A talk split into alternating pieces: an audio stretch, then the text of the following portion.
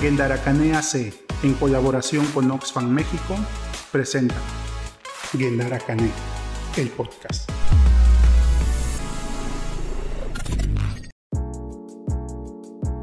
Bienvenidas y bienvenidos a un nuevo episodio del podcast de Gendaracane. En el episodio anterior estuvimos hablando de conceptos básicos que nos llevan a generar un desastre social Estuvimos hablando de las amenazas, de las vulnerabilidades y de cómo esta combinación provoca un riesgo o hace que se desencadene un riesgo. El riesgo antecede a un desastre.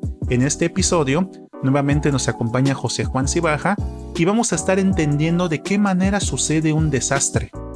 Que la combinación de los conceptos que vimos anteriormente, pues generan un desastre qué afectaciones tienen y sobre todo de qué manera las personas podemos sobrellevar estos riesgos, podemos eh, avanzar, hablando un poquito de resiliencia. Y también vamos a estar hablando de qué manera podemos reducir los riesgos a través de la prevención, a través de la mitigación, para que en eventos futuros estas afectaciones no sean tan importantes como lo han sido en, en anteriores desastres. José Juan, nuevamente te agradezco la presencia en este nuevo episodio. Te doy la bienvenida y que puedas saludar a nuestros radioescuchas. Muchas gracias Juan Carlos y qué bueno a quienes nos siguen escuchando que sigan al pendiente de los podcasts y que sigan escuchando cada una de de los episodios que estamos eh, sacando eh, en, en estos programas. Y, y claro Juan Carlos es importante ya empezar a ver qué es lo que sucede después qué es lo que sucede cuando estos riesgos que están ahí, que a veces los identificamos y a veces los vemos y que parece no tomarnos no, no tomar la importancia, puede generar en algún momento un desastre. Durante muchos años vivimos con la presencia de terremotos, por ejemplo, bueno, de temblores en, aquí en, en el Istmo de Tehuantepec y, no, no le tomamos importancia que en algún momento iba a suceder un terremoto o que iba a suceder más fuerte. Incluso yo recuerdo mucho, hace muchos años, que, hubo un temblor bastante fuerte que incluso que sucedió en la mañana. Incluso yo iba en un taxi rumbo a la escuela y, el taxi se para por, por la fuerza con la que se mueve la tierra. Pero no se cayó ninguna casa, no sucedió nada. ¿Y qué hicimos? Nos volvimos a subir. La gente volvió a seguir haciendo su vida. Y sabíamos que ahí estaba el riesgo. Nunca identificamos que en algún momento ese riesgo y esa falta, esa vulnerabilidad y esa amenaza podrían generar un desastre. Entonces el día de hoy queremos platicar con ustedes cuando esto sucede ya, cuando este riesgo se hace presente y cuando esto que creemos que no va a suceder llega a pasar. Es importante que sepamos eh, que puede suceder y que a esto, cuando esto sucede, eh, pues ya se, transforma en un desastre. Ok, eh, muy interesante cada una de las palabras que nos comentan y que nos ayudan a comprender de qué manera van surgiendo los desastres. Pero al igual que en el episodio anterior que te pedí que nos explicaras el caminito que, que conlleva a de qué manera llegamos a un riesgo, pues ahorita te voy a pedir que nos hables justamente de, los desastres, que ya comenzaste a hablar de ellos, de qué manera nos impacta, en qué sentido nos impacta, quiénes son las personas que más sufren con los desastres, en el sentido de, de las personas que son más vulnerables, hablando también de cuestiones de género, qué géneros son los que más se afectan y sobre todo de qué manera sobrellevamos y salimos adelante ante estas cuestiones. Vamos a hablar un poquito de un término que quizás ya hemos escuchado pero que no comprendemos todavía, que es la resiliencia, y de qué manera vamos a identificar que nosotros hemos sido sujetos de, esa resiliencia. Vamos a identificarnos y vamos a comprender que somos sujetos resilientes, ya que siempre que ocurren situaciones desastrosas, logramos sobresalir, logramos avanzar, pero también necesitamos comprender qué es lo que nos lleva a esas situaciones y de qué manera partimos para poder salir adelante. Pues sí, Juan Carlos, primero pues me gustaría compartirles eh, pues de manera clara qué es un desastre, ¿no? Un desastre es un hecho provocado por la naturaleza, o sea, de origen natural, o puede ser provocado por el ser humano. que va a afectar negativamente a nuestras vidas, a nuestro sustento, a la industria y que va a desembocar con frecuencia en cambios permanentes en las sociedades humanas y en los animales que habitamos eh, en este lugar, en los ecosistemas y en el, en el medio ambiente, ¿no? Un desastre es una catástrofe, es un suceso que tiene consecuencias desastrosas, como su mismo nombre lo dice, ¿no? Eh, y ponen en manifiesto las vulnerabilidades que tienen las personas y que tienen las comunidades para sobrevivir y para prosperar. De acuerdo a la OMS, a la Organización Mundial de la Salud, un desastre se define como situaciones imprevistas que representan serias e inmediatas amenazas para la salud pública o cualquier situación de salud pública que pone en peligro la vida o la salud de una cantidad significativa de personas y exige la acción inmediata. Es importante que sepamos que el desastre eh, sucede cuando la sociedad o la comunidad se ve superada en su capacidad de responder frente a lo que está sucediendo, frente a una, eh, frente a un, pues esta amenaza o este riesgo que sucede.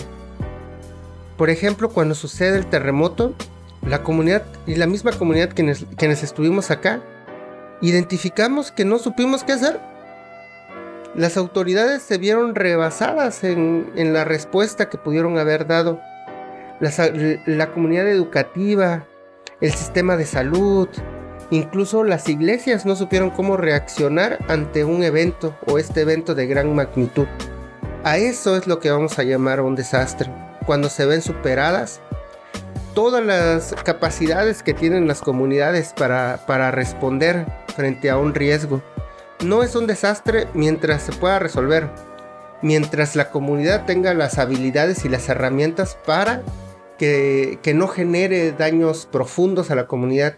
Pero como lo que sucedió en septiembre del 2017, identificamos que no, que no estábamos listos, que no estábamos listas para responder a lo que sucedió. Y esto es lo que genera un desastre. A esto le llamamos un desastre. Porque si estuviéramos listos, si estuviéramos listas, no lo llamaríamos desastre. ¿Por qué? Porque pudiéramos haber resuelto o respondido de mejor manera. En este caso, pues no. Así es.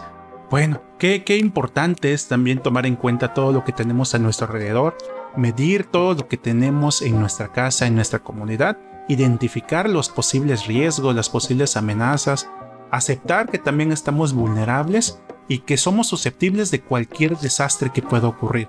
Hay que recordar que en episodios anteriores hablábamos de que la naturaleza no se va a parar, de que lo natural en nuestra tierra es que ocurran este tipo de situaciones, ya que no existe una manera para evitar que ocurran terremotos, no existe una manera para evitar que ocurran lluvias torrenciales, para evitar que ocurran situaciones sociales. Van a ocurrir porque es la misma naturaleza siguiendo su curso y siguiendo lo que es natural. Por eso siempre vamos a decir de que, de que todo es natural. Sin embargo, existen maneras de, prevenir esos desastres. Existen maneras en que podemos reducir los riesgos. Hay que recordar que lo que se traduce en un desastre es cuando ocurre un riesgo, de que cuando nosotros identificamos ese riesgo, el siguiente paso es el desastre. Pero necesitamos también aprender de qué manera podemos reducir estos riesgos, a través de qué herramientas o de qué formas. ¿Crees que nos pudieras explicar un poquito de qué manera podemos reducir estos riesgos, José Juan?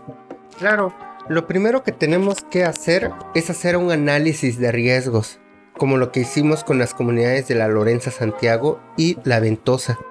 Durante estos talleres, nosotras y nosotros definimos con la comunidad eh, qué es el análisis de riesgo y identificamos las posibles amenazas que pueden afectar a nuestra comunidad, así como la identificación de los riesgos, conocer los daños y consecuencias que pueden ocasionar estas amenazas cuando nos detenemos a reflexionar y a conocer todos estos puntos, estamos haciendo un análisis de riesgo. Y cuando hacemos un análisis de riesgo, estamos sumando a reducir estos riesgos. Durante estos talleres definimos eh, estas amenazas y generamos planes o acciones para disminuir y o evitar los riesgos que generan los riesgos de desastres. Una vez que empezamos a generar este tipo de planes, empezamos a decir, ok, ya identificamos estas vulnerabilidades, ya identificamos estos riesgos, estas amenazas, y empezamos a generar algo, a construir alternativas, al tener herramientas, al decir, esto podemos hacer para, en el caso de que llegue, eh, llegue a suceder, estamos reduciendo riesgos de desastre.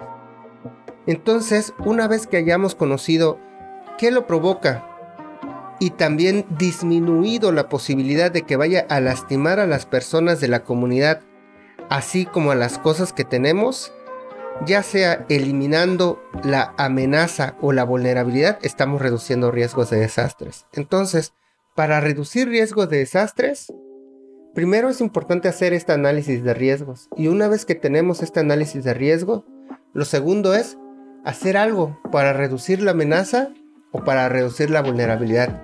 En este caso se habla de un ejemplo eh, bastante básico, como por ejemplo imaginar que pueda eh, haber un derrumbe, ¿no? Y si yo pongo una malla en ese cerro, ahí estoy reduciendo riesgos de desastres si yo sé que mi comunidad se inunda, ya sea lo que sucede en Juchitán con, algunas calles eh, que ya sabemos todos que son las que más se inundan. Si yo, por ejemplo, generara un drenaje mucho más grande, en esas calles nada más, ahí estoy reduciendo riesgos de desastres porque sé que esas calles se inundan. Entonces pongo un drenaje mucho más grande para que pueda correr el agua por debajo, ahí estoy reduciendo riesgos de desastres. En el caso de la ventosa, si yo genero una forma para que el río siga su cauce y no se quede estancado por la situación y la forma en la que está construida la ventosa y buscamos generar ese cauce de ese río o de esa agua, ahí estoy reduciendo riesgos de desastres. Si yo tengo, si sé por ejemplo que, esto puede suceder otra vez y tengo a la mano lanchas o otro tipo de apoyo para estar preparados o un sistema de alerta temprana, que es lo que vamos a hablar más adelante, eh, podemos reducir riesgos de desastres. Entonces, para poder reducir riesgos, necesitamos hacer este análisis de riesgos, conocer cuáles son las amenazas y las vulnerabilidades que tenemos y hacer algo para reducir esa amenaza o para reducir esa vulnerabilidad y en ese momento estamos reduciendo riesgos. Es aquí cuando realmente nos queda claro, claro de que todo desastre puede evitarse, de que los desastres no son naturales, de que los desastres muchas veces ocurren porque no tomamos en cuenta las situaciones sociales en las que vivimos y no tomamos en cuenta esta parte de la prevención y de buscar reducir los riesgos. Aunque mucho de lo que tú mencionas eh, muchas veces dependen de otros organismos como lo son el ayuntamiento, los gobiernos, pero hay muchas cuestiones que podemos reducir desde lo particular, desde, desde lo vecinal, desde, desde lo familiar, ya que si nos tocó vivir en una zona baja que sabemos que se inunda, yo creo que parte que podemos hacer para reducir los riesgos es pues buscar construir nuestras, nuestros domicilios un poco más altos.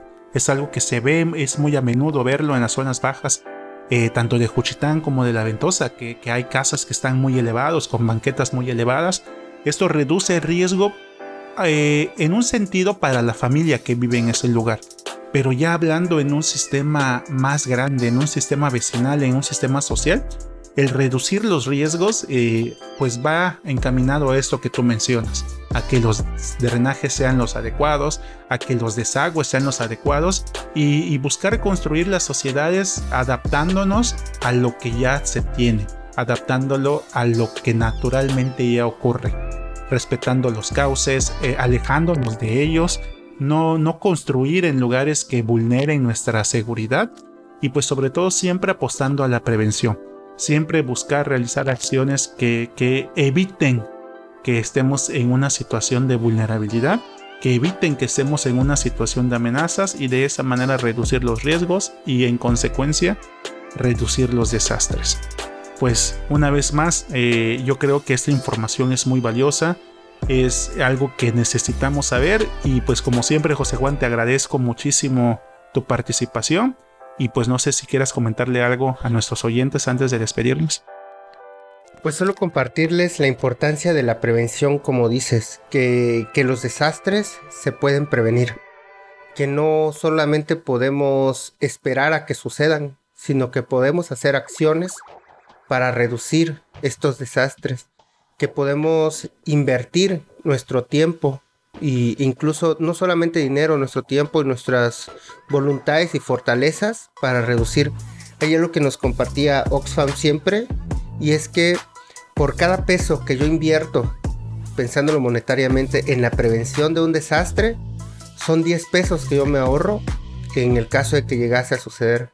Entonces, invertir en la prevención pensar en que se pueden reducir los desastres, pensar en planes eh, para reducir estos desastres, es pensar en, no perder nuestras casas, es pensar en no perder a un ser querido o perder la salud o perder eh, pues eh, nuestra seguridad.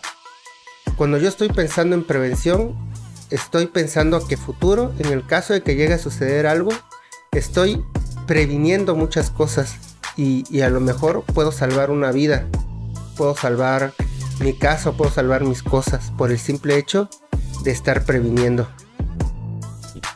Pues les agradecemos a todas y a todos por, por estar escuchando este capítulo. Los esperamos en el siguiente y como siempre la invitación es a que identifiquemos todo aquello que nos pueda causar algo, porque siempre la prevención va a reducir los riesgos y va a reducir los desastres. Hasta la próxima.